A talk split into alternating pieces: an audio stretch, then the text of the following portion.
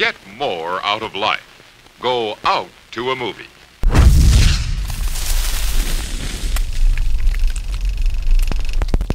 Ya llegó y ya está aquí. Este es el podcast de Hello There. Yo soy Brian Romero. Yo soy Mero Diego. Yo soy Hans González. Y yo soy Goyo Díaz. Y bueno, después de una larga, pero larga pausa en el podcast, estamos de regreso aquí ahora discutiendo una de nuestras series favoritas de todos los tiempos. Ya qué, qué, qué pedazo de temporada, qué pedazo de final de Better Call Saul. Esta es una verdadera joya de, de Netflix. Yo sé que ahorita la moda es Stranger Things, es por ahí Obi-Wan Kenobi, pero por favor, si ustedes no han visto Better Call Saul, eh, véanlo porque también vamos a estar aquí hablando totalmente con spoilers, así que si no la han visto, pues bueno, échensela de jalón, de maratón, y después regresan a este podcast. Porque tengo muchas cosas que discutir, pero eh, me gustaría quizás primero empezar con un poquito de comentarios como generales, porque ahorita vamos a empezar hablando justamente del final, pero quizás si me pudieran describir como en un parrafito, digamos, qué les pareció como un todo esta temporada de Better Call Saul, incluso comparado quizás con Breaking Bad, no sé qué les haya parecido, si quieres empezamos contigo, Goya. Bueno, yo siempre, bueno, no, no, no voy a decir que no me quiero apropiar estas palabras porque quizás eh, creo que en algún momento se las escuché a Hans, creo que fue a Hans. Eh, Better Call Saul ha superado con creces Breaking Bad, eh, porque obviamente Vince Gilligan pues ha perfeccionado la manera de contar historias. También hemos encontrado que pues la sorpresa de, de, de, de varios directores que, que, que, que, como en el caso de, ¿cómo se llama esta actriz? Eh, que interpreta a Kim Wexler. Rhea Seahorn. Exacto, que nos dio un, un, episodio bastante sorprendente desde la dirección. Eh, yo creo que Better Call Saul eh, perfecciona eh, la manera de contar historias de Vince Gilligan. Me, me ha maravillado desde el principio y esta temporada no es la excepción. Y creo que este final de esta primera parte de la última temporada nos ha, que, nos ha dejado con una sensación de ahogo. Yo, yo juré que a quien iba a matar era otra persona. Si quieren, al rato lo comentamos. Se imaginan a quién pensamos. Obviamente a la otra persona que estaba en el departamento y no era Sol Goodman. Pero a mí me dejó con esa sensación de ahogo. Así que la verdad es que fue muy brillante para mí eso que sucedió y sí me dejó perplejo. Diego, ¿a ti qué te pareció la temporada? Pues creo que fue, eh, fíjate que lo manejaron muy bien y creo que empezaron muy, muy bien. Hubo como dos o tres capítulos que dijimos, hasta lo comentábamos nosotros, ah, estuvieron así como, como flojones, porque empezaron súper bien. O sea, al empiezo yo, eh, sí, cuando empezó la temporada, yo dije, Goyo ha de estar fascinado, ¿no? Con, con, con el comienzo de esta temporada pero no, o sea, si ya, ya que los ves en conjunto, no es flojón, o sea, te están preparando para el gran desenlace y como dice Goyo, o sea, aquí ya se ve realmente una gran estructura. Yo les comentaba en algún momento que a mí me costó mucho trabajo Breaking Bad, me costó mucho, mucho trabajo, más que nada por la primera temporada.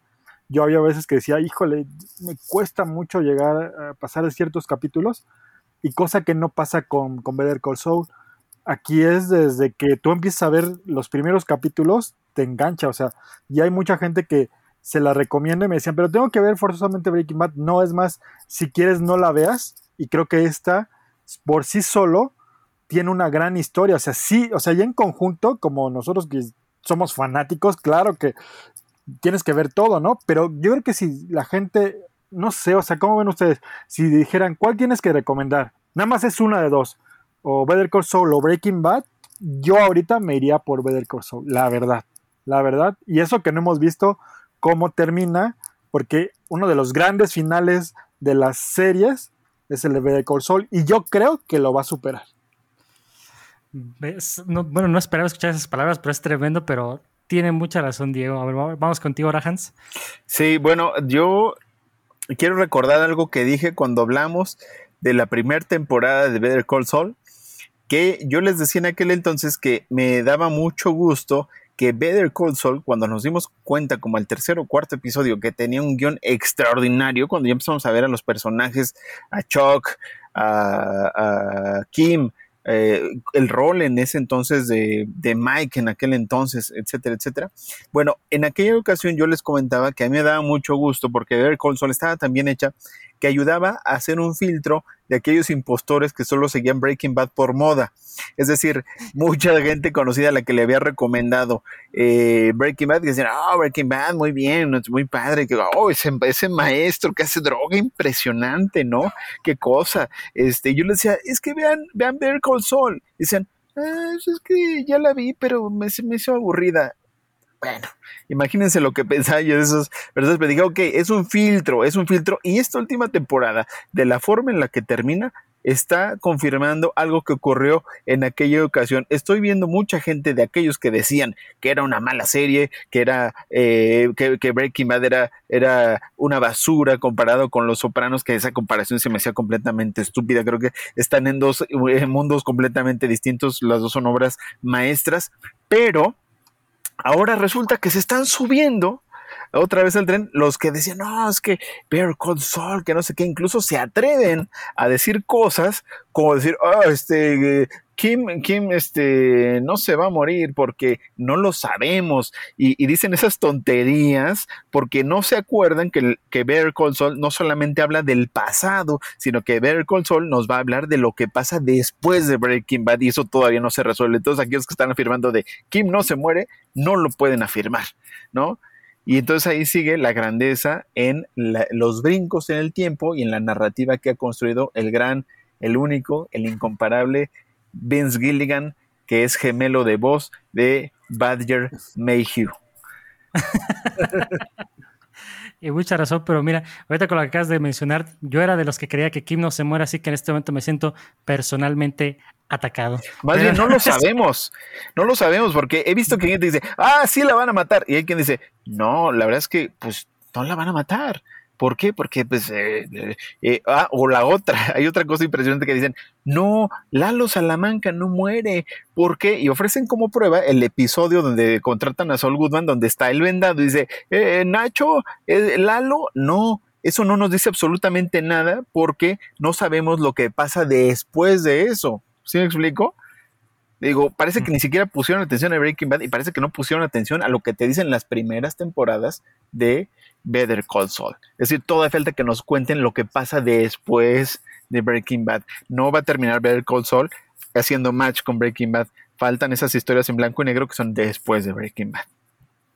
Sí, ¿no creen que se trate quizás de un ejemplo donde la gente quiera ver esta serie bajo los lentes de los convencionalismos de las series modernas, un poquito quizás con los clichés que quieran unirlo? Por ejemplo, es como si dijera, no, pues en este momento pues ya se va a levantar el muerto, o en este momento ya si resulta que nunca, nunca pasó esto, como que siento que quieren meter a Better Call Saul en un molde como muy preestablecido como de lo que se está viendo mucho ahorita porque incluso aunque yo sea fan de Stranger Things, yo sé que Stranger Things juega con los clichés y con los, no sé cómo se le puede llamar en español, los tropes de las películas ochenteras y todo, y tu cerebro deduce lo que va a suceder.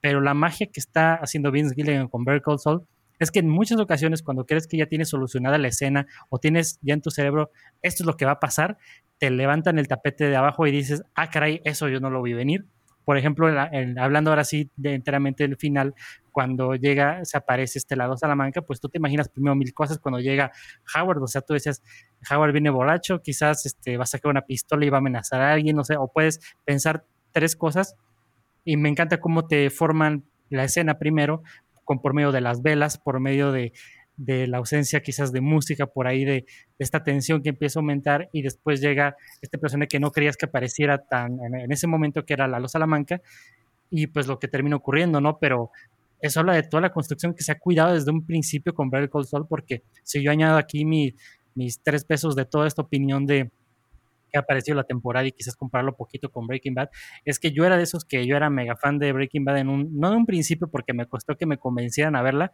recuerdo que fueron principalmente tú, Hans, y mi hermano Mitchell los que me convencieron que la viera porque hablaba mucho de ella y así de, yo era medio edgy en ese entonces en la universidad diciendo, no puede ser tan buena, si hablan tanto de ellos, populares porque no estén buenos, y es Sasquatch, me cerraron en la boca. Entonces, este, me, ya me hice fan de todo eso y yo decía, sí, es la mejor serie de la historia y todo. Y yo defendía capa y espada eso hasta que Iber y yo decía, pero es que está muy bueno. O sea, incluso para mí sentía como tradición creer que Breaking Bad era inferior de alguna forma a Better pero no porque sea en algún aspecto mala, sino porque esto, como dijiste tú, Goyo, este es ya un Vince Gilligan y su equipo más perfeccionado, una manera de contar historia totalmente más perfeccionada de la verdadera joya que era la parte de Breaking Bad. Y ahora el ver toda esta construcción y ver cómo el resultado final nos está llevando a estas emociones de, de algo, como dices, de sorpresa, de cosas que estamos invertidísimos en la historia y con el destino de los personajes, que sí, yo también ya me estoy uniendo también a esa, ese grupo de, sabes que la neta yo creo que sí, Better Call Saul es mejor que Breaking Bad, pero no sé si quieren empezamos de una vez con, con el final, no sé, este, Goyo, ¿qué, este, ¿qué crees que pase? ¿Qué, ¿Cómo te tomó esto por sorpresa? Bueno, lo que pasa es que, bueno, sí, el final para mí fue, eh, me dejó sorprendido, sobre todo porque eh, nosotros estamos viendo en el último episodio que Lalo Salamanca eh, está anunciando pues un ataque, un ataque al Señor de los Pollos y, pues para que el Señor de los Pollos y, Mike pues eh, tengan que movilizar todas sus huestes a todos sus guardias y dejen desprotegido eh, la lavandería. Entonces todos pensamos que va a hacer una matanza en la lavandería con los pocos guardias que se van a quedar ahí. Entonces para mí fue demasiado sorpresivo que Lalo llegara realmente al departamento de Kim y de, y de Jimmy. La verdad es que yo no lo pensaba así, porque ya si habían movilizado a todos los guardias, eh, pues tú pensarías que va a cumplir eso que temía el señor de los pollos, que pues no le iba a atacar directamente a él, pero le iba a generar un número de bajas suficiente que lo iba a tener pues eh, preocupado. Ya estaba la amenaza latente, pero no directamente iba a atacarlo a él. Entonces, ¿por qué iba a ir con Jimmy, no? Eh, el, tema con Howard, uff, o sea, da tanta tristeza porque como hay un momento en este capítulo, y ustedes recordarán, dice, pues es cuando llega a platicar con, o sea, te da tanta lástima eh, porque realmente yo creo que, bueno, esta es mi impresión, no sé qué piensen ustedes, realmente nunca llegas a odiar a Howard, esa es mi opinión, yo nunca lo llegué a odiar porque siempre quiso proteger los intereses de su maestro, de su guía, que era Chuck. Si alguien tenías que odiar era Chuck, que menospreciaba a Jimmy. Y para mí este episodio final fue tan importante porque volvimos a tener a Chuck. O sea, en el momento cuando están en el despacho o en esta oficina y se ve el cuadro de la pintura con Chuck, era el remate final de la venganza de, la venganza de Jimmy contra Chuck. O sea, todas todo eh, las primeras temporadas es volver a regresar a Chuck y es un escupitajo contra el recuerdo de Chuck por parte de Jimmy. O sea, es ahí donde se cierra por fin esa venganza que se estuvo orquestando desde el principio. Pero ahora solamente lo podía recibir, este, pues tal cual Howard. Entonces, por eso yo creo que, este capítulo cierra completamente y es ahí como un reclamo legítimo por parte de Howard cuando va al, departamento y les dice, oigan, pues es que yo siempre hice todo por Chuck, fue mi mentor y, y ustedes de una manera muy rencorosa van en contra mía, ¿qué les pasa?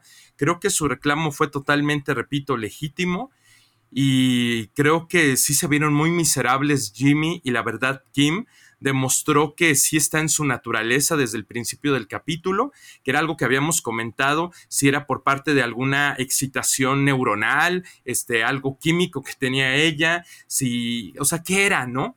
y nos dimos cuenta con este episodio y unos de las temporadas pasadas que en verdad era una necesidad que tenía ella. Ella era igual que Jimmy, no fue que Jimmy la contagiara, sino que Jimmy le despertó eso que ya estaba latente en ella, que vimos que provenía desde el origen de con su madre.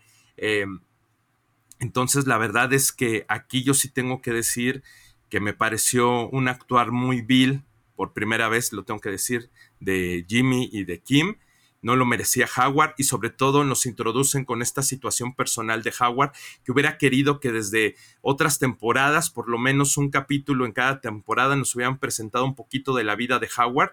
Creo que fue el personaje que menos nos compartieron su vida y que bueno, tal vez fue la estrategia de, esta narrativa que al final, en el último episodio, nos contaran que la estaba pasando mal nos contaron un poquito con su tema de la terapia, cuando Jimmy quita este letrero para hacer eh, estas triquiñuelas con lo de su coche y todo eso, pero realmente cuando vemos que lo pasa mal es en este último episodio eh, con lo de la esposa, ¿no? Que estaba viviendo como en el cuarto eh, de huéspedes o de visitas o de, no sé si de las personas que le ayudaban en la casa. Me dio mucha tristeza por Howard. Creo que es una de las muertes eh, más sentidas de todo Breaking Bad. bueno, de todo el universo de Vince Gilligan, junto con la de Mike. Eh, descanse en paz, Howard.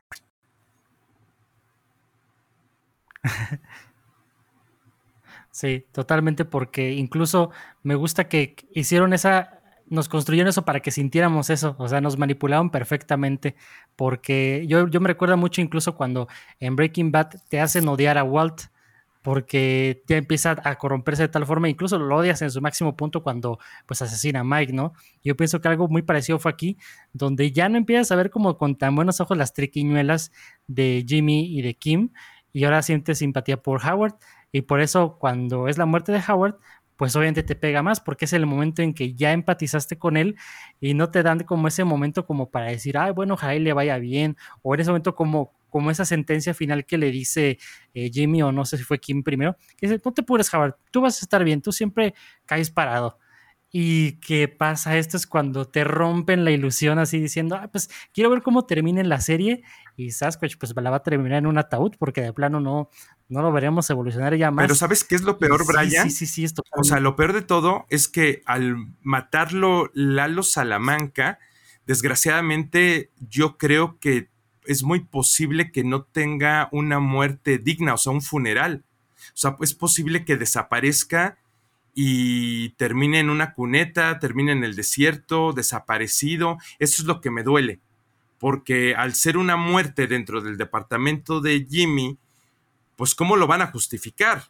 O sea, ¿cómo van a justificar la muerte? Ah, o sea, la, apariencia más normal que pudiera ser sería que simularan que fue un suicidio, que fue a la casa de estos cuates y se suicidó para que pueda tener un funeral pues aparentemente digno y que tengan su cuerpo. Pero lo que me está dando miedo es que mm, no pueda tener un velorio digno, que desaparezcan su cuerpo y que nunca sepan de Howard. Eso es lo que me preocupa y que me daría tristeza de su muerte, que es lo que me parece que no se vale.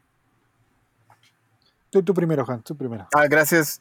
Eh, hay un personaje que, Vince Gilligan, eh, en la temporada 4 de Breaking Bad, eh, Vince Gilligan decía que iba rindiendo pequeños tributos a Pulp Fiction.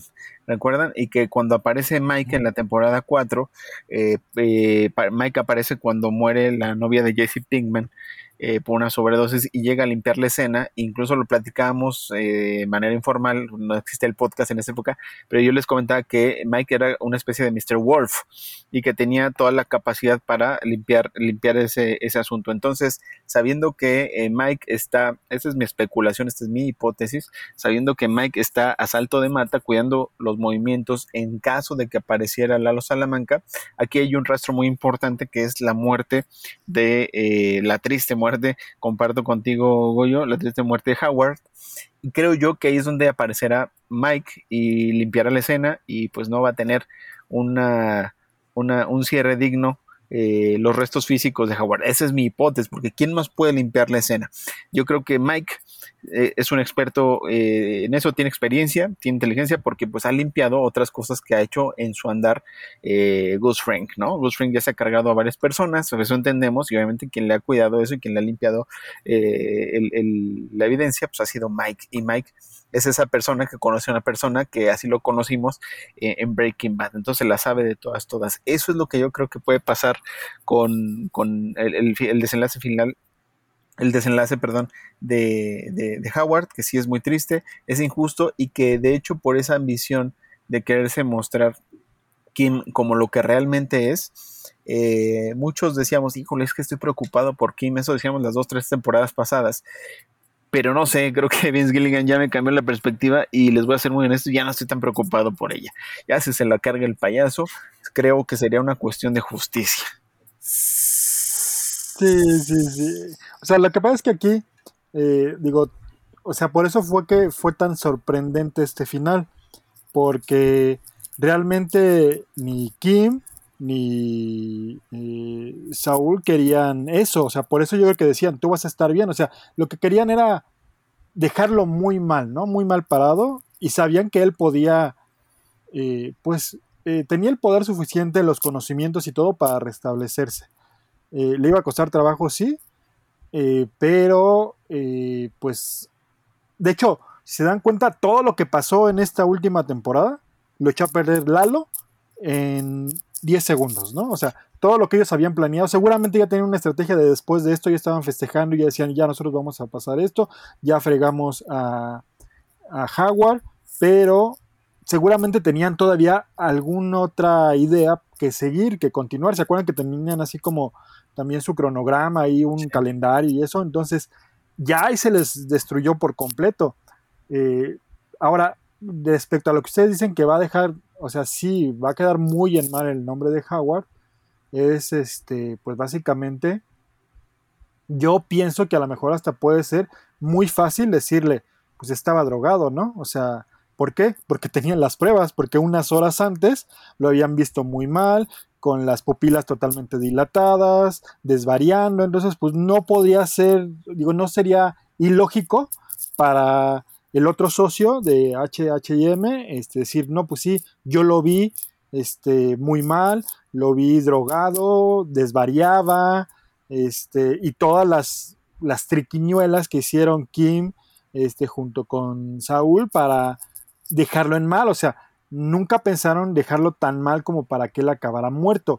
Eh, aquí fue algo que la verdad hay que darle todo nuestro reconocimiento a nuestro querido Hans, de que él fue el que desde antes, no sé, desde que salió este, Lalo Salamanca, Hans decía, no, ese es un excelente personaje, un villano, y aquí ahora muchísimos están subiendo, sí, no, el mejor villano, ya lo sabíamos, no, no, no, Tony Dalton, sí, cuando realmente antes ni decían nadie, ni, ni hablaban mucho, ni nada, y ahorita todos sí, no, el, gran villano otra vez de la televisión, un mexicano, ¿no? Y, y digo, la verdad, quien siempre, desde que lo vio, eh, checó bien su papel, cómo lo estaba haciendo, fue Hans, digo, tú fuiste el de que desde que empezó con ese gran papel de Lalo Salamanca y ahorita hay mucha gente que también se está subiendo, o sea, nada más vieron la noticia en Instagram o en algún lado y ya, ¿no? Sí, ay, sí, el gran Tony Dalton y Lalo Salamanca, cuando antes ni lo conocían seguramente.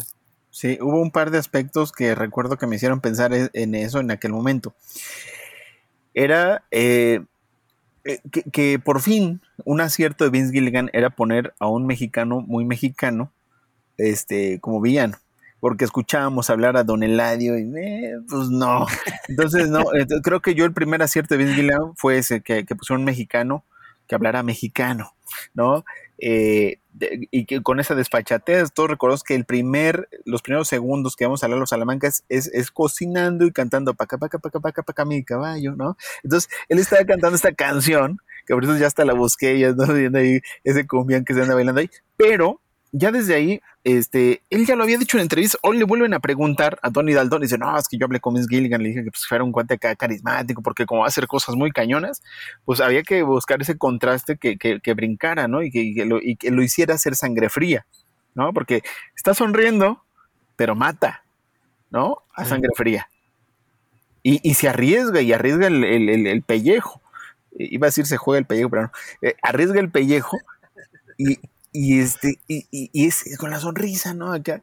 Y, y, obviamente, este, eso ya lo había mencionado él hace un par de años, pero, pero ahora que dijo, no, ay, mira, mató con silenciador, ¿no? Qué bárbaro. Y aparte, eh, bueno, tuvo algunos detalles incluso en, la temporada pasada, eh, eh, cuando cuando le, les solicitaba cosas a las personas, él les decía de una forma muy amable que lo hicieran, como presionaba con una amabilidad a Nacho Varga y lo tenía prácticamente del cuello, ¿no? Porque Nacho sabía de lo que era capaz Lalo Salamanca. Sí, porque incluso parte de este misticismo que eleva la figura del villano de Lalo Salamanca es algo que yo he visto que últimamente muchas producciones, tanto en cine y series, no se toman la molestia de hacer porque creen que caen en una espiral de sobreexplicar que yo creo que parte de esto que eleva tanto el personaje de Lalo Salamanca es que no conocemos mucho de él realmente, no conocemos su trasfondo, no conocemos cómo está tan preparado para usar las armas como él hace, cómo puede sobrevivir un ataque de narcotraficantes en su caso, o sea, todo esto que le hace, todo este, este personaje tan completo, le dan su, su capa de misterio que es lo que te sorprende, de que cómo es posible que este cuate sea tan bueno, o sea, cómo puede ser, cómo puede ser un rival intelectual, físico, ante todos los personajes que conocemos, porque siempre cuando vemos quizás una serie de menor calidad o algo así, vemos al personaje principal que quizás es muy, muy inteligente, y decimos, pues nadie le gana, nadie le gana en un acertijo, nadie le gana en esta, en guerra mental y todo eso, porque pues sería muy fácil, ¿no? Pero vemos que Lado Salamanca supera casi en todas áreas a muchos personajes, y eso es lo que aumenta como que ese interés y ese peligro, porque dices que es que ¿cómo es posible que este haya descifrado el plano? ¿Cómo, este, cómo, ¿Cómo fue tan canijo de irse hasta Alemania a buscar todo para saber dónde estaba haciendo las cosas Ghost Fring? Cómo se pasó esas noches ahí en la alcantarilla como cucaracha hasta al medio momento de atacar. Y algo bien interesante que también me gustaría conocer su opinión, que cómo es posible que este ha sido el único hombre desde la formación del otro personaje que voy a hablar, que este es el único personaje que le ha infundido temor de alguna forma a Ghost Fring, porque creo que a Ghost Fring no lo habíamos visto con temor desde que pasó este incidente con, con el amigo de Tony Montana, ¿cómo se llamaba su personaje? Don, ¿Era Don Eladio? Don Eladio. Sí, cuando le matan a su amigo y todo, o amante, no sé qué sea, y que está totalmente así choqueado. Yo pienso que desde entonces no veíamos, más, no, no en ese nivel, ¿verdad? Pero veíamos preocupado a Ghost Fring, algo que no habíamos visto antes. No sé ustedes qué les pareció ver como ese, esa nueva faceta del personaje, ¿no? Bueno, yo agregando algo de lo que decía eh, de Lalo Salamanca, vimos que hicieron algo que a mí se me hace muy interesante que pasa en el cine y que lo habíamos visto en algunas películas de Quentin Tarantino, que es mostrar en pequeños bytes lo que es capaz de hacer con personajes aparentemente insignificantes. Entonces ahí tú ves lo que es capaz de hacer. Y entonces te mete tensión cuando lo ves que eh, eh, el riesgo potencial de que lo haga con los personajes que a ti te preocupan. Por ejemplo, por ejemplo, hablaba del personaje este de Ordell eh, en Jackie Brown, que lo hace Samuel L. Jackson, que al principio de la película eh, va por uno de sus cómplices que sale a la cárcel y dice, yo no voy a saber si este va a hablar, yo voy y me lo meto a la cajuela y ahí lo mato porque yo no quiero problemas. Entonces él con tal de salvar el pellejo es capaz de hacer lo que sea y el que te lo muestre eso en los primeros minutos te hace preocuparte porque cuando ya está cerca de Jackie Brown, cuando ya está cerca, aunque es mala la película, porque sabemos que hay un podcast donde hablamos que no nos gustó, pero lo que, lo que estoy diciendo es que, es que eh, Samuel Jackson te, tensa porque sabes que, es de lo que es capaz. Con Lalo Salamanca, Vince Gilligan hace este recurso, te muestra de lo que es capaz con otros personajes este, eh, que probablemente son irrelevantes, como lo que hace en Alemania, ¿no? personas que no conoces, pero dices, ya vemos de lo que es capaz, y entonces entra al departamento de, de Jimmy y de Kim, y ahí es donde dices, en la torre ¿Por qué? Porque ya lo sabes. Entonces, esa forma de irlo, irlo aderezando, de irlo preparando, te metes atención. Aquí hubo un pequeño error por parte de la vigilancia extrema de Mike, que no fue contemplar a la gente de Alemania, a la gente de Ziegler, de, ah. o sea, la verdad es que tenía bien cuidados a todos en Albuquerque, pero nunca pensó que Lalo pues iba a tener los recursos para irse hasta Alemania y empezar a hacer su investigación hasta allá. O sea, debió haber protegido a la mujer de Ziegler y de pues, todos los que fueron los colaboradores, porque el señor de los pollos tenía el dinero para eso. Entonces creo que por ahí fue el, el lado que no, que no cubrieron. Entonces, eh, porque pues hay un límite, también hay un límite para los recursos, sí entiendo, económicos, pero también pues los recursos cognitivos, intelectuales, de decir hasta dónde podemos cubrir, ¿no? Eh, cubrir nuestras espaldas. Em, ahorita que comentaba sobre que no nos dan mucho sobre la historia o el origen de Lalo, yo he estado pensando que, em, como dijo Hans, que que esto lo hemos comentado desde muchos episodios, desde de los episodios pasados que trabajamos en otras temporadas sobre Better Call Saul, cuando Jimmy em, es contratado por, bueno, en este caso se llama Saul Goodman, es contratado por, por Walter y por Jesse, y que le dice, Nacho, Lalo, y que todavía nosotros no sabemos qué pasa con Lalo. Yo he pensado, o tengo esa hipótesis, que posiblemente pudiera haber otra historia de Vince Gilligan sobre Lalo. O sea que tal vez eh, Lalo no acaba la historia de Lalo con Better, Call, eh, con sino que todavía exista la historia de Lalo y que todavía tengamos algo más, ¿no? De, la familia Salamanca a través de Lalo y como se hizo después con Jesse en el camino y que pues todavía tendríamos eh, una historia de Jesse, ¿no? Porque pues si se va a, Alaska o no recuerdo a dónde, sí se fue a Alaska, ¿no?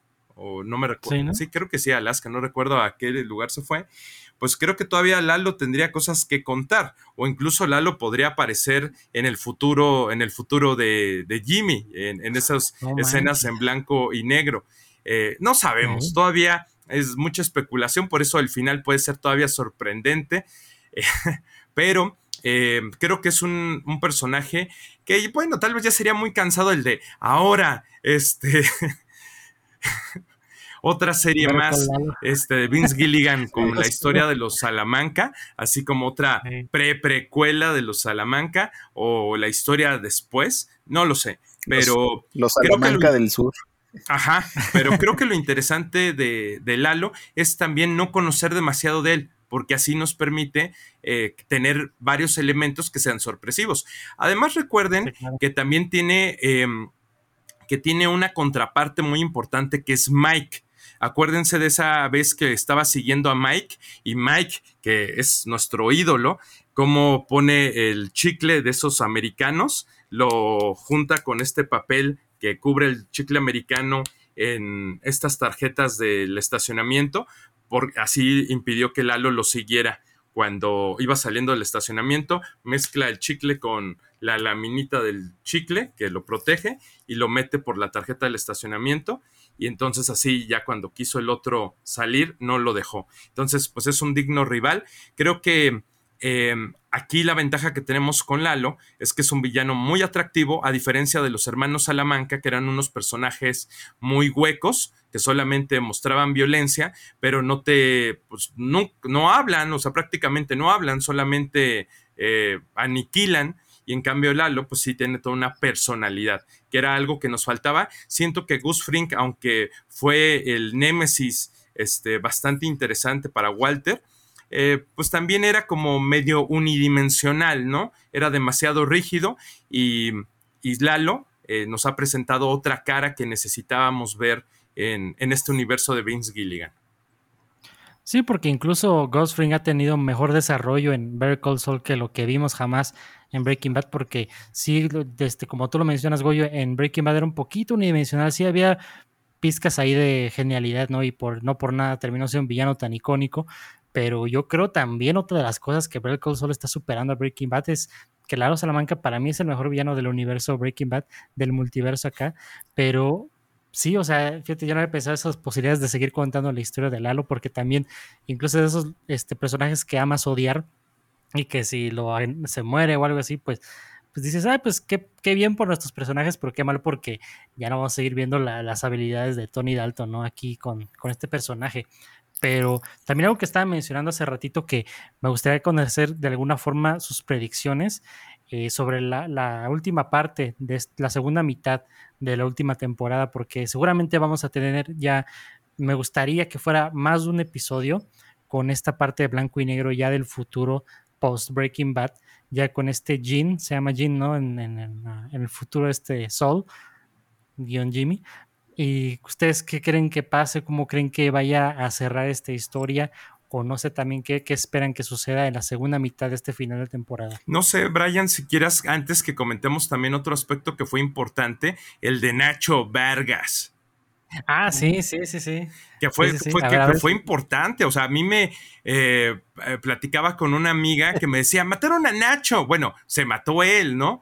pero creo que fue la manera más digna y qué padre eh, la, conversación que, no pudimos ver, pero que seguramente tuvo con Mike, que le debió haber dicho, mira hijo, ya no hay de otra, este, yo te voy a estar cuidando desde lejos, si algo pasa mal yo te voy a poner la bala en la cabeza, pero ten este, este vidrio para que tú te sueltes solito y tú te ejecutes a ti solito, ¿no? Tú te pegues el balazo. Pero creo que fue la única manera que podían hacerlo porque nos da Vince Gilligan, bueno, no sé quién fue el director de ese capítulo, no sé si ustedes lo recuerdan, pero cómo nos presentan la camioneta llena de artilugios o herramientas seguramente para la tortura de Nacho, porque lo iban a hacer sufrir mucho. Entonces, eh, fue desgraciada la muerte de Nacho, pero también vamos a ser sinceros, la merecía. Pues estaba rascándole al tigre, este, pues sirviéndole a todos, entonces no, no podía haber otro desenlace. Este cuate no tenía el número ni la tarjeta del señor de las aspiradoras, no había otro final para Nacho, y creo que fue pues la muerte más digna. Y Mike, pues viéndolo como un hijo, lo estuvo protegiendo desde las alturas ahí en el cerro, en, en, el desierto, por si algo pasaba mal. ¿Qué les pareció a ustedes? Yo creo que sí, como dices Goya, fue, fue de los el mejor final que podía tener, el más digno. Es el más digno, esa, esa es la palabra correcta. Yo pensaba, o sea, yo desde un capítulo anterior, cuando ya lo acorralan, que él se avienta con la camioneta para salir, que la camioneta acaba así ya todo con las llantas ponchadas y de todas formas este, se sigue. Yo pensaba que en ese momento se iba a matar, o sea, porque la mejor manera de hacer, eh, o sea, hacerle pagar al Señor de los Pollos y a, y los Salamanca era, yo lo voy a hacer a mi manera, o sea, no le voy a dar la satisfacción ni al Señor de los Pollos ni a los Salamancas, lo voy a hacer yo. Yo pensé que en ese momento se iba a matar. Ya cuando se arranca dije, no, ya la hicieron larga, ¿no? O sea, dije, a ver si no caen en el error de Nacho así durante toda la temporada y hasta el final de, de la siguiente, este, escondiéndose y, salvándose. Y, híjole, no, no, no, ahí se nota que estaba bien planeado. Fue, fue bueno porque creo que Mike, o sea, sí se preocupaba por Nacho, pero Mike siempre ha sido muy noble y más bien era por su papá. Desde cuando él empieza a ver y en la caja fuerte que encuentra eh, la tarjeta de lo de su papá y eso, dice, ya ven que también se acuerdan que el señor de los pollos le dijo, no, pues ya, ve por su papá, ¿no? Por su familia y otro, no, no, no, a ver, tranquilo, o sea, no, no, no, el, casi casi con el papá no te metas, ¿no? O sea, eso era lo que él quería. Y también, pues básicamente es una promesa que, que le hace a, a, Nacho, ¿no? O sea, yo, o sea, sí, ya, tú no tienes de otra, o sea, tú te, lo mejor para ti es morir pero qué mejor manera que él solo lo haga. Y creo que lo hice, como dices, de una gran manera. Y se vio siempre ese, esa gran, eh, pues te digo, esa, esa, ese gran persona honorable que es Mike, que sin, sin que nos dijeran exactamente cuál era esa pequeña plática que tuvieron, con esa acción de que él fue, que llevó su, su rifle así de francotirador y todo eso, tú ya sabes, no, Mike, Mike es grande, ¿no? Mike este, es de los mejores personajes, ¿no? O sea, ya, ya sabías que aunque se lo prohibieran y que no, deja que los Salamanca lo torturen, eso, Mike no lo iba a dejar, o sea, se ve que hasta Mike eh, descansa cuando ve que Nacho logra, eh, pues él dispararse en la cabeza, este, y, se ve mucho la frustración de Héctor y todo eso, que ya digo, ya estando muerto, sigue, ¿no? O sea, sigue, o sea, se ve que ahí es, es, es lo mejor, o sea, lo logró, los hizo eh, salirse de quicio, ¿no? O sea, nunca pudieron lograr su, su venganza, eh, nunca pudieron hacer nada, y creo que fue un, un, un gran final y un buen final para Nacho, no, o sea, de otra manera, no sé, hasta a lo mejor hubiera eh, no sé, ensuciado el personaje que fue muy bien llevado, que al principio fue odiado por Goyo y al final, no sé, decías, pues, ¿te acuerdas, Goyo, que decíamos, ya, ya que maten a ya Nacho, ya, Nacho. por favor? Aquí que usábamos ese hashtag, hashtag, ya maten a Nacho.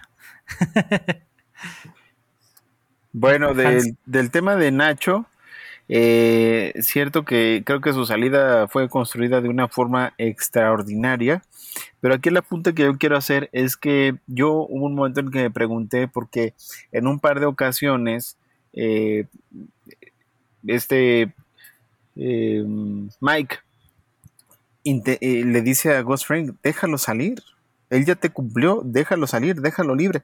Y yo decía, bueno, ¿por qué hiciste, por qué hiciste Mike en su salida? Mi inferencia, lo que yo creo, es porque Mike sabía, sabe lo duro que es perder a un hijo. El motivo por el cual Mike tiene ese gran amor por su nuera y su nieta es porque él perdió a su hijo, que su hijo era lo único que tenía en ese momento Mike, y él veía en Nacho a su hijo que, que perdió y veía en su padre que no estaba en sus manos, como no estuvo en las manos de Mike con todo su poder, como dirá el Pachino, con todo el poder que tenía, no pudo salvar a su hijo Mike. Le ha salvado la vida, le ha salvado el trasero a capos, a mafiosos, a gente que lo contrata, a gente que le paga, pero no pudo salvar a su hijo. El papá, Mike sabía que el papá de Nacho no quería esa vida para Nacho y que por estar en esa vida lo podía perder y creo que él hizo un esfuerzo de empatía a partir de lo que él había vivido para que un padre estuviera con su hijo. No, se, no lo pudo hacer y descansó, hizo lo que estaba en sus manos y ese fue el final de Nacho Varga. Sí, y al menos también lo que nos tocó escuchar por ahí también es cómo le dijo sus cosas a, al, tío Salamanca, ya de que yo fui el que te, que te puso en esa silla de ruedas. También se me hizo, ahí sí fue como ya dije, ya, ya, de por sí, sí, ya todos nos cantaban a que ya era el final de Nacho.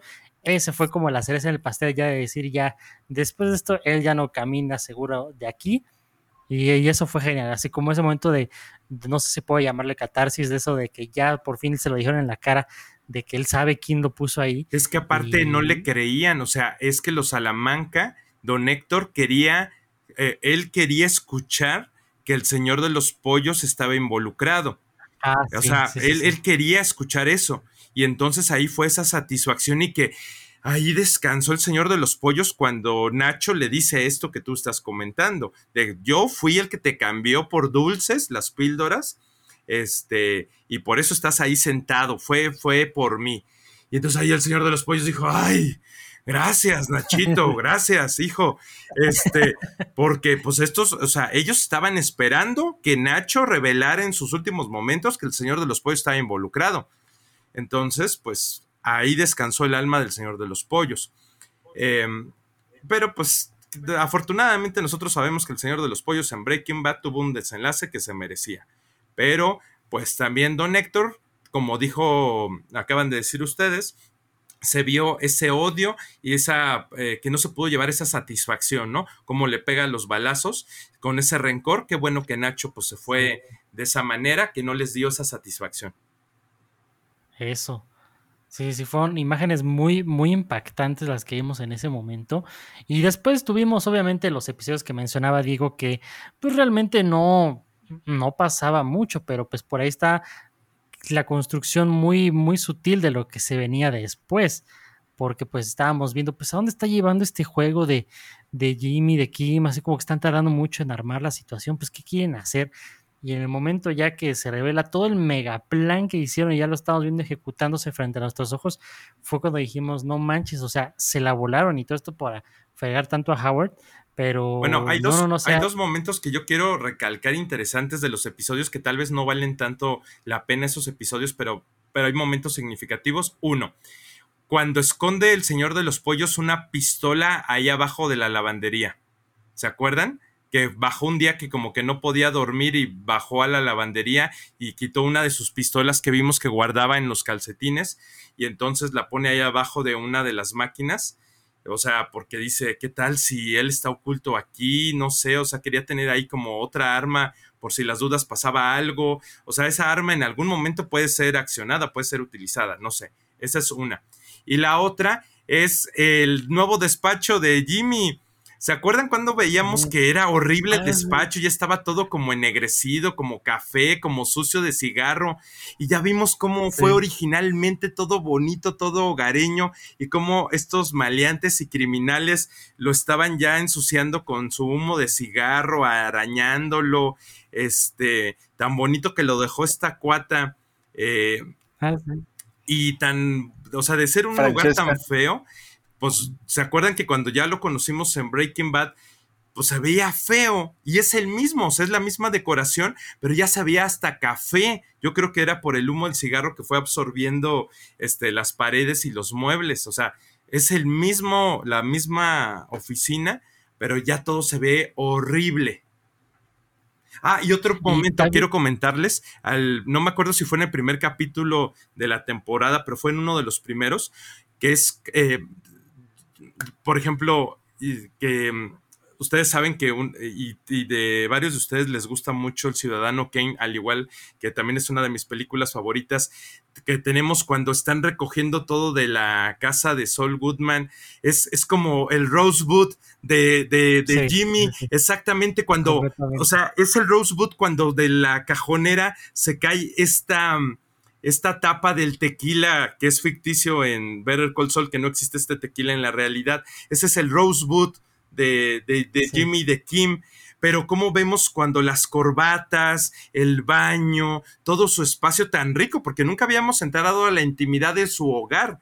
Y vemos que también estaba lleno de lujos, de muchísimo lujo, pero era como entrar a esta mansión del ciudadano Kane, Kane em, me encantó porque siento que no muchos hablan de esto, pero a mí para mí fue un tributo a, esta gran obra de, esta película que es la número uno de la historia del, cine. No lo vi, Goyo, y ahorita que lo menciones, me quiero patear a mí mismo porque no lo vi y es, y es totalmente lo que dices, es ese tributo. O sea, ¿cómo es posible que no lo haya visto? Pero yo, yo recuerdo cuando vi esa secuencia inicial de la primer, del primer episodio, dije, qué secuencia tan buena, o sea, la música, cómo te muestran todo así, como quizás otra comparación que quizás no, no están acá, pero como Volver al Futuro, cuando te cuentan todo del Doc, con nomás este, enfocar ciertos pedazos del lugar donde vive, o sea, igual aquí con Saul Goodman, o sea, ves todo ese desarrollo y dices, no manches, ya por si es una joya, ya llevamos cinco minutos, ya cierren todo, ya discusión terminada, esta la mejor serie de... Y es que cada elemento es como en el Ciudadano Kane, que vamos viendo todo, toda esa riqueza hacia la decadencia cuando están retirando todo. Y al final ese último detalle del, de la tapita del tequila, ahí digo, ese es su Rosebud, ahí, ahí está. Por eso me parece tan genial y que fuera en la última temporada. Totalmente. Está hecho para que le hagas un TikTok, este, mi estimado Brian, eh, como una ah, comparación, ¿no? Sí, Fíjate que sí lo voy a hacer, ¿eh? ya ustedes están escuchando este podcast, ya tienen la primicia de que en estos días pues ya se viene el TikTok.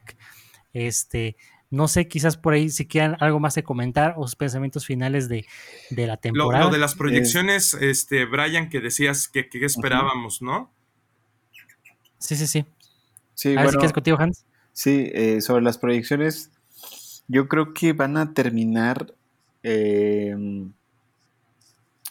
Yo creo que lo que vamos a ver en los próximos, porque son seis episodios más, ¿no? Eh, lo que vamos a ver en, en aproximadamente cinco semanas será, eh, creo yo, ojalá eso es lo que yo quisiera. Yo quisiera que viéramos tres o cuatro episodios que cierre el año 2004, que creo que es donde se está desarrollando eh, esta historia, y los últimos dos episodios con lo que sigue después de que está atendiendo su Cinnabon, este Jimmy McGill. Lo, lo, lo demás. Ahora, otra cosa que quisiera, que la cerraran tal cual como la están haciendo y que después nos dieran una película como El Camino donde nos hablen de lo que pasó después. Eso lo aceptaría yo ah. también. También lo aceptaría. Pero bueno. Y ya. No, nada más. Pero bueno, entonces, este, ¿por qué, ¿por qué pido tanto? Pues porque sabemos que Miss Gillan te puede dar eso y más, ¿no? Y te lo puede dar de buena calidad. Entonces, e, este, nada más el cierre es va a cerrar Lalo Salamanca siendo el mejor villano del universo, únicamente detrás de Skyler.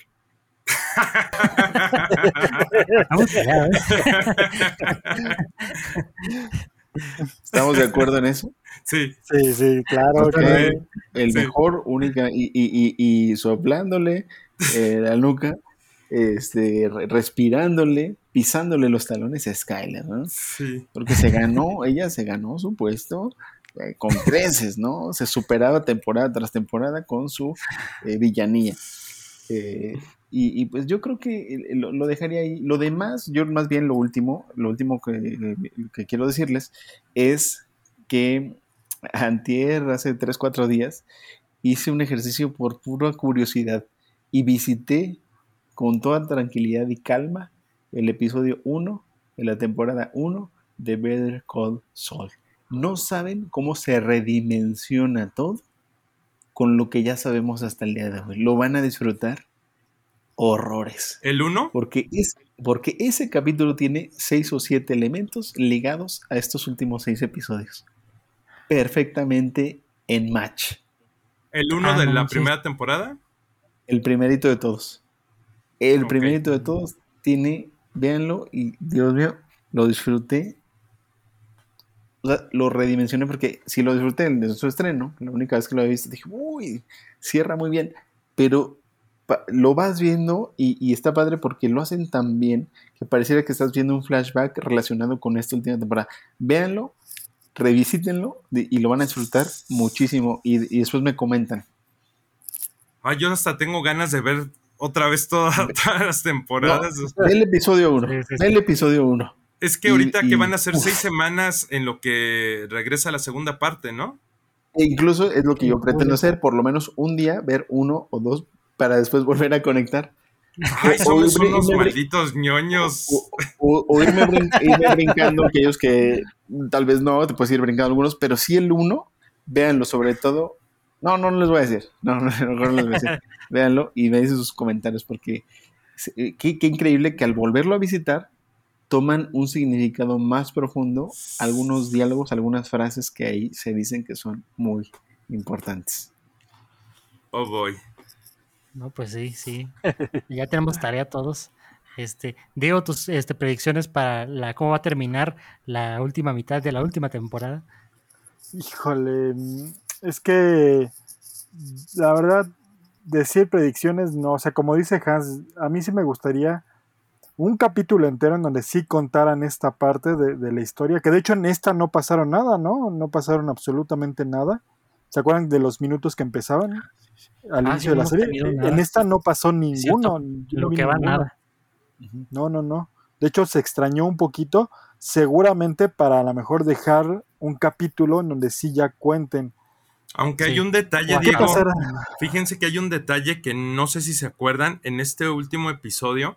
Ya ven, o en estos últimos, creo que fue en este último. Ya ven que, que Kim estaba haciendo estos, eh, llevando casos pro bono de ayuda social. Ya ven que hubo un caso de un hombre afroamericano que un policía lo había detenido, pues se creía que fue por un tema racial. Y entonces mostraron un como desodorante de los isótopos de Albuquerque que colgaba del del del retrovisor. Sí, exacto retrovisor. y era el mismo que cuando este Jimmy está en sus escenas de blanco y negro, que le hacen el análisis eh, médico de que pues, tiene el desmayo en el centro comercial en el Cinnabon, eh, y va un taxi por él y se acuerdan que se sube al taxi y de repente tiene un momento Sí. de pánico, era ese Sí. mismo ese mismo desodorante o colguije, porque creo que es de esos colguijes desodorantes como de pino, pero era de Ujú, los isótopos de Albuquerque. Entonces a mí al- algo va a pasar o algo pasó, o por qué lo cuenta Vince Gilligan, de que lo ponen así como en primer plano, te lo ponen en pantalla, el, este, este colgante, que es el que vimos en la primera temporada. Al- algo pasa ahí. Entonces, eh, eso me recuerda a estos primeros episodios o estos momentos en blanco y negro. Por eso fue que me acordé ahorita, digo, qué bueno que lo mencionaste, porque es cierto, ya no nos han contado de esa historia del futuro, pero por, creo que por eso está ese pequeño guiño de este colguije de los isótopos de Albuquerque, que también me recuerda a los isótopos de Springfield. Springfield, sí, claro que sí. Sí, sí, sí, pero te digo, o sea, es eso, o sea, terminar con esa parte.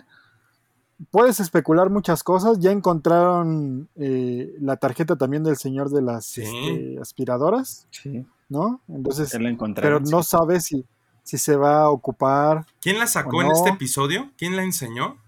con el veterinario. Ah, sí, cierto. Sí, que también ya salió el veterinario, ¿se acuerdan que también, es- también él, él sale, ¿no? O sea, está padre que tiene esos elementos eh, y lo que ya nos contaron, ¿no? Que, que ya en algún momento va a salir este Jesse y Walter. Eh, No sé si nada más sea así como, o sea, no como, como un cameo. Yo, yo digo que va a ser algo así. No creo que salga como, como una parte importante de un, de un capítulo. No lo creo. Pues es que a lo mejor sí puede salir así porque que ya se, se conecte mucho con la historia, creo que rompería totalmente, como están contando de esta manera, eh, la historia y ya en su punto de determinación. ¿Qué pasará con Kim? Mm, no sabemos. Este, yo creo que, híjole, es que primero sí querías que, que viviera, ahora ya dices, si, si, si Skyler se salvó, alguien tiene que pagar los platos rotos, ¿no? Entonces, no, no sé, este, no, no sé, o sea, ya, ya ahorita, no me, o sea, es la primera serie que no, no, no me gustaría especular. O sea, que, que digo, ya, o sea, ya, ya ni siquiera, nos pasó con WandaVision, nos pasó con, con, todo eso de que van, van, a morir Kim, ya, ya mejor, y esta ni conviene especular, ¿no? O sea, la verdad es que, o sea, la verdad, sentar, disfrutarla, no esperábamos lo de Nacho, no esperábamos lo de Howard, que de H, H M ya nada más está H, ¿no? Ya nada más está la, la, H. Entonces, este, pues ya, ya no sabemos, ¿no? O sea, la verdad yo creo que nada más lo que nos queda es disfrutar la serie y, y hacer las recomendaciones del buen Hans. Hay que echarnos un capítulo, a lo mejor los primeros de cada temporada, cada semana, en lo que regresa este, esta serie. ¿Tú, yo? Bueno, pues eh, tal vez no veamos a, a, Walter y a Jesse, pero me gustaría ver a Hank y a Gummy. Que, que, estén por ahí haciendo una redada y que por ahí tenga que defender este Jimmy a alguien y ellos aparezcan. Eso sí sería increíble, ¿no? Volver a ver a, a Hank sí, y a Gummy. Eso, sí. eso, creo, ese sí lo veo posible. Eh, tal vez me gustaría lo que dice Hans, que se acabara la historia de Better Call Saul con la temporada y que nos regalaran una película en blanco y negro de la historia de Jimmy y que ahí ya nos contaran también el desenlace de Kim. Yo no me quejaría, pero me gustaría que ya fuera este año porque ya no quiero esperar más. Este, ya, ¿qué pasa si nos llega la nueva pandemia del mono? Este, entonces, ¿qué tal si se atrasa otra vez? No, no, no, ya que la hagan de una vez, por favor ya que no sea como los ataques al, este, de los titanes. De los titanes. Sí, no, ya, ya. Sí, ya. La final de la final de la final, ya, ya. Sí, o sea, ojalá sí ya se acabara ya toda la historia con la temporada. Pero si nos prometen que sacan una película pronto, que ya no va a tardar, que ya va a ser como a finales del año, ok, va, que lo hagan, ¿no? Eh, no sé qué vaya a pasar. Yo he visto unas escenas que subieron ahí en la cuenta de Better Call Saul en Facebook. Se ve que Nacho, digo, que este cuate Lalo busca a, a Saul Goodman porque se ve que están en los tribunales, entonces lo va a representar por algo. Tal vez Lalo va a buscar que lo metan a la cárcel para que esté como protegido del Señor de los Pollos y desde ahí pueda mover los hilos. ¿Quién sabe? O sea, yo siento que por ahí puede ser que Lalo eh, diga, quiero cierta protección, que el Señor de los Pollos no me pueda tocar porque pues aquí no tengo a mi gente, estoy solo en Albuquerque y quiero estar mejor aquí en la cárcel y desde aquí puedo mover y no me puede tocar el señor de los pollos y al contrario, él va a estar lleno de miedo. Siento que por ahí puede ser, ahí puede ser. Eh, y ahí podría como que eh, limpiar un poquito su nombre socialmente o moralmente este Jimmy en cuanto a que pues no defendió a un narcotraficante, aunque pues sabemos que eso fue lo que le ayudó mucho a tener mucha clientela. No sé qué es lo que depare el destino, yo ya nada más quiero disfrutar ya también eh, en cuanto se termine este episodio que estamos grabando del podcast, que me dio mucho gusto que volviéramos a grabar el podcast, voy a seguir la recomendación de Hans y me voy a ir a ver el primer episodio de la primera temporada de Better Call Saul, porque como ahorita ya nada más estoy viendo iCarly y no tengo nada que ver y las recomendaciones que me han hecho no son suficientes. Y iCarly se estrena cada sábado, entonces ya me eché el episodio de este sábado y pues nada que ver, solamente Better Call Saul. Pues ahí está la recomendación de Stranger Things, Goyo, que creo que a ti sí te gustaba. Sí me gustaba, pero, pero ya pasó mucho tiempo. O sea, ya, tienen toda ya, la razón. Ya. O sea, sí me gustaba, pero fue producto de su época, de la mercadotecnia. Pero yo siento como si ya hubieran pasado cinco años. O sea, ya pasó mucho tiempo, ¿no? La verdad pegó cañón. Entonces siento como sí, que yo ya fuera otra persona invariablemente creo que la tendré que ver para criticarla o para decir, ay, sí me gustó mucho, pero ya hasta me siento otra persona, siento que han pasado muchísimos años, ya no siento si, no sé si la voy a disfrutar por igual, pero ¿qué crees? Que siento ahorita que tengo más ganas de echarme todo ver el Call Sol otra vez que ver Stranger Things. Bueno, es que también Call Saul es Call Saul, ¿no? Pero yo también sí podía agregar lo de la predicción. De entrada yo soy muy malo prediciendo cómo va a, qué, qué va a pasar en la siguiente temporada o siguiente película, eh, hablando de diferentes temas. Pero yo como que sí apoyo lo que tú dices, Goyo, de lo que va a pasar con Lalo Salamanca, que a lo mejor desde la prisión él quiere mover los hilos de su operación y todo eso. Pero eh, yo quiero proponer una nueva situación que tomando el modelo de Stranger Things que han hecho, que están haciendo cada episodio que dure casi como una película y de hecho el episodio final final de la temporada actual de Stranger Things va a durar dos horas y media. No creo que lo hagan con Better Call Saul, pero me encantaría que hicieran algo de que durara como, que el episodio final durara como una película y que fuera, como dice Diego, un episodio totalmente dedicado ya a esto de blanco, al universo blanco y negro, ya lo que pasa después y algo así, ¿no? Me, imagino. Yo, yo ahí sí te voy a decir, Brian, que creo que eso no va a ocurrir porque una parte del éxito de Vince Gilligan es que ha hecho series al viejo estilo. No ha sucumbido ante las necesidades del streaming. Él hace sus series, se toma su tiempo para escribir, se toma su tiempo para pilotear, se toma su tiempo para hacer casting, se toma su tiempo para darnos un episodio cada semana como era la televisión en los noventas. ¿Sí me explico? Entonces, Vince Gillian no ha sucumbido a las necesidades de los devoraseries precoces, como yo les llamo, que quieren más y más y más. Y creo que Stranger Things sí es un producto de la voracidad de los consumidores que nacieron en el streaming. Es todo lo que voy a decir. No, y aparte de que ya les está afectando ese modelo, Hans, porque ahora antes éramos nosotros en Hello There la minoría los que queríamos episodios semanales de nuestras series favoritas. Y ahora estoy viendo lentamente cómo la, la marea está cambiando, donde ya la gente ya está pidiendo los episodios semanales a raíz de éxitos como Better Call Saul u otro tipo de series o las de Marvel, que es lo que la gente consume más. Como hay, Carly, completamente. Yo iba a decir Game of Thrones, pero sé que odias de todo corazón a Game of Thrones, así que mejor no lo cito. Pero yo pienso que es eso también lo que ayuda mucho a que Better Call Saul tenga mayor impacto cultural y que podamos discutirlo más.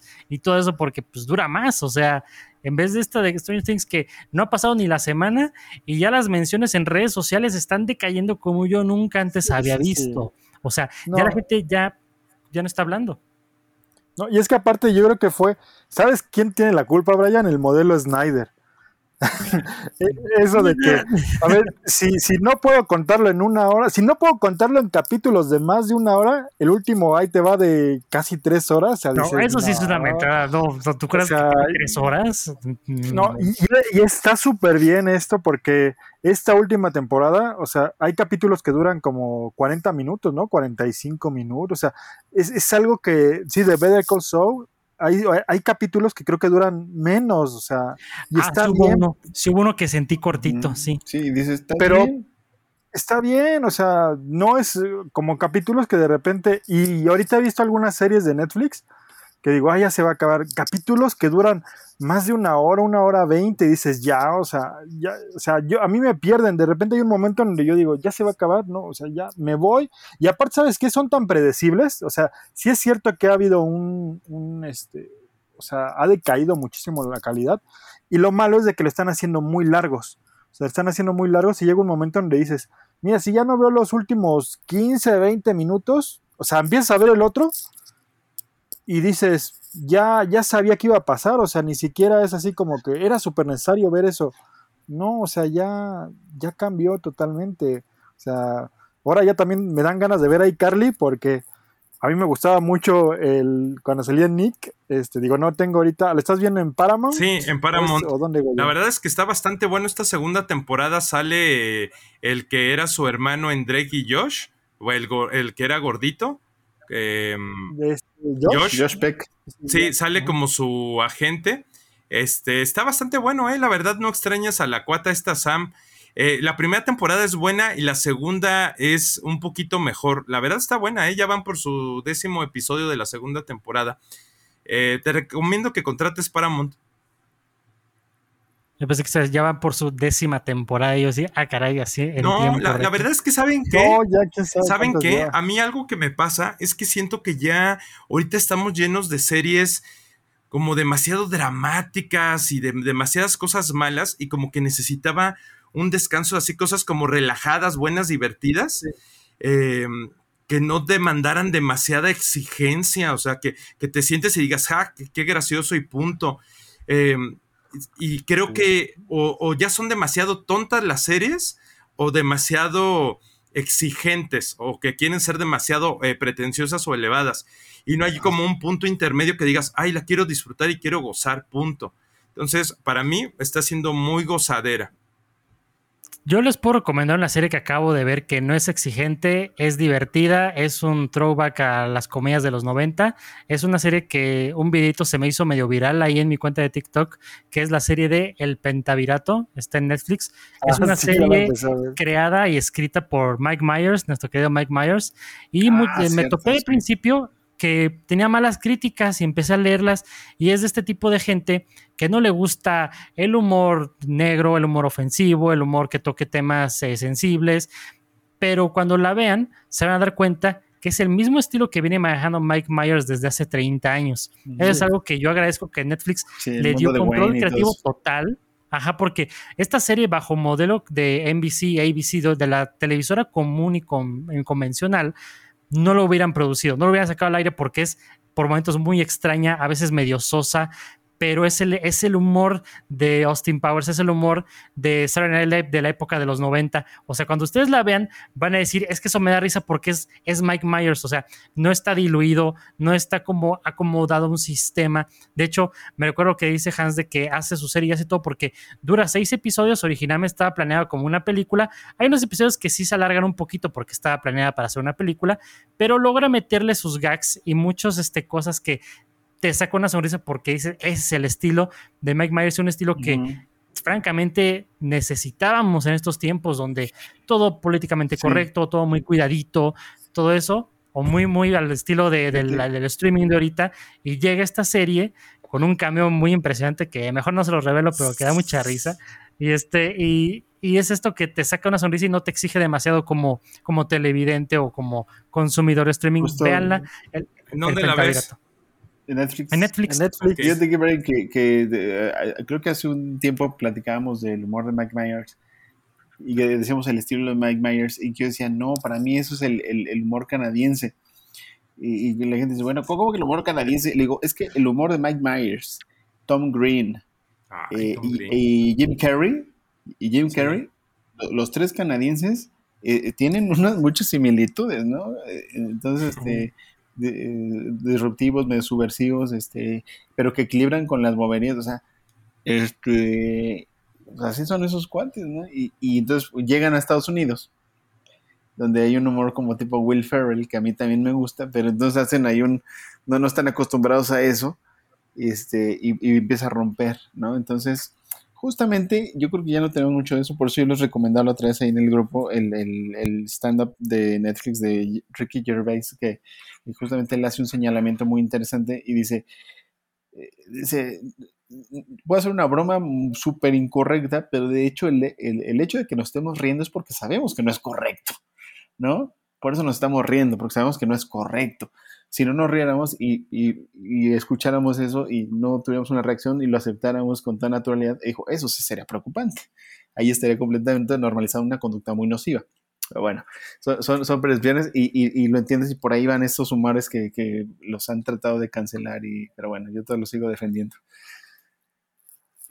Pero pues bueno, ahí está también como una recomendación extra de si ya se sienten drenados emocionalmente por ese final de ver Call y buscar algo que los reconstruya un poquito, pues chequen el Pentavirato. Es una serie muy cortita, media hora cada episodio, seis episodios son en total, creo. Muy divertidos, un throwback al. Si ustedes son fans de Wayne's World, de, de Austin Powers, todas esas películas de los 90, la van a disfrutar muchísimo. Si son fans de nada más lo de ahorita, lo moderno, no les va a gustar, ¿para qué les miento? Pero ahí está, ahí está una recomendación diferente, ¿no? De lo usual. Y... Ya nos dijo viejos, Brian. Así, No, no, no. Si, si a ustedes les gusta lo nuevo, Eh, lo- no lo- la vean. Así, si ustedes nacieron hace 10 años, no les va a gustar. Pero si ustedes tienen buen camino recorrido, como Hace nosotros- como 20, Brian. Yo creo que a los chavos que ahorita tienen como 20, 21, seguramente no les va a gustar. No. Yo pienso que no, ¿eh? Porque sí tiene muchas cosas que para ellos no les va, no les van a encontrar la gracia. Aunque nosotros sí, incluso 25, diríamos sí. 25, 26 años. Yo, no yo les decir, yo gustaría. sí, yo sí recuerdo perfectamente eh, haber entrado a un multivideo y ver en una pantalla de ahí el trailer de, de mm, El mundo de Wayne cuando yo iba en quinto de primaria, o sea, en, en Sí. el año 93, 94, por ahí. Sasquatch. Es que No, estamos bueno. hablando ya, eh, por lo menos, sí, de 25 años. O sea, las personas que ya tienen 25, 26 años, este humor ya no les está encantando, Brian. Entonces, todos los que tienen aproximadamente unos 28, 29 en adelante, sí nos están entendiendo un poquito. Ahí sí. Sí. Austin Powers es del 97, Sí. imagínate. Sí, que cuando entró Sí, HBO en- Max, me prep. otra vez la trilogía porque ya ahora está disponible y dije, no, pues es una. es una Oigan, a propósito de. HBO Max, Fenomenoide, subieron Fenomenoide a HBO Max. Pero estaba en Disney, ¿no? No sé, pero ya está en HBO Max, Fenomenoide. Sí. El cuate del traje rojo de los pelos parados Sí, de sí, Steven sí. Spielberg. No, también es una genialidad. Bueno, nostalgia Sí. y... ah, Sí, total. Que Sí, pueda mi cerebro también. Nos estamos yendo por cosas más tranquilas. Yo, la verdad, me, sí me fui también por cosas muy, muy tontas, pero ahorita me causan tanta risa. Vi Jackass, o sea, Sí. vi los de Jackass. Ah, la No, nueva se superaron. película. No, Sí, No, se Sí, superaron. la 4.5. Oye, pero ¿en dónde, dices, ¿en dónde no, está? no, Porque no, me acuerdo que me apareció, pero no recuerdo en qué servicio. en Netflix. ¿Y En qué tal Netflix, está? En Netflix está. No, no, se superaron. Está, sí, sí, buenísimo. O sea, Está estaba estoy a punto de verla. No, se superaron. La verdad es que de la, de la, la que sacaron en 3D, Ujú. yo dije, no, ya llegaron a límites impresionantes, ¿no? Nadar con tiburones, este, dejarse morder en las partes nobles por serpientes, este, ponerse una sanguijuela en los Pero esta, y aparte sabiendo que, eh, por ejemplo, Johnny Knoxville ya está es imposibilitado. tan grande. y, y, por 10 ejemplo, años después. sí. Tiene destrozada la vejiga, usa un aparato para Ah. orinar dos veces al día. ¿En este, serio? ¿Por qué? Sí. Creo que tiene, está por alcanzar el récord de huesos rotos de Evil Cannibal, del, del, del motociclista este que lo parodiaron Ah. Sí. en Los Simpsons como Lance Murdoch. Sí. Eh, eh, eh, este cuate tiene, creo que el récord de huesos rotos. Creo que está así, este, Johnny Knoxville, de, de, de alcanzarlo. No, no, es una cosa impresionante. Y sabiendo que son stunts, ¿no? Y que también No, pues tiene sí. 50 años. O sea, Sí, sí, sí. Y aparte acaba de tener una lucha en WrestleMania que estuvo muy buena, por cierto. Y, y le sigue dando, o sea, se sigue arriesgando todavía. Por eso la quiero ahí. La estoy guardando para ver si organizo algo con los amigos el fin de semana. Y si no, pues ya ni modo, ya yo ahí me la chuto. Pero sí es una que sí cabe en el cine que solo llegó versión doblada y no vino subtitulada. Y ahí sí les puse mi queja a Cinépolis. Y si escuchan esto, Cinépolis de Celaya, qué mal. Ahí guarda la queja, guárdala. Sí. Totalmente. Malas tuyas, Goyo, que ahí tenemos ahí la lista entera. No, yo ahorita Pero- ya llevo no sé cuántos meses castigando a esos cuates que ya no he ido. Pero este a mí total me ahí. sorprendió ver tantas funciones, por ejemplo, de Top Gun en español, doblada. No entiendo. Sí. Qué pena, pero vayan a ver Top Gun, eso sí, vayan a ver la soberana película. Ya me la vi puesto ahí en la lista de las 10 mejores películas del año. Es una joya esa cosa. Pero ahí, ahí bueno, eso es- ya nos fuimos que por la tangente, pero ese fue nuestro análisis. Es que eso de pasa la por no grabar en tanto tiempo. Sí, sí, sí, sí, sí, ponemos al corriente de una u otra forma. De, Pero de- loco les hubiera escrito todo esto en el grupo de WhatsApp, ¿no? Ándale. Pero lo bueno es que la gente que lo está escuchando disfruta este, este, ¿cómo se llama?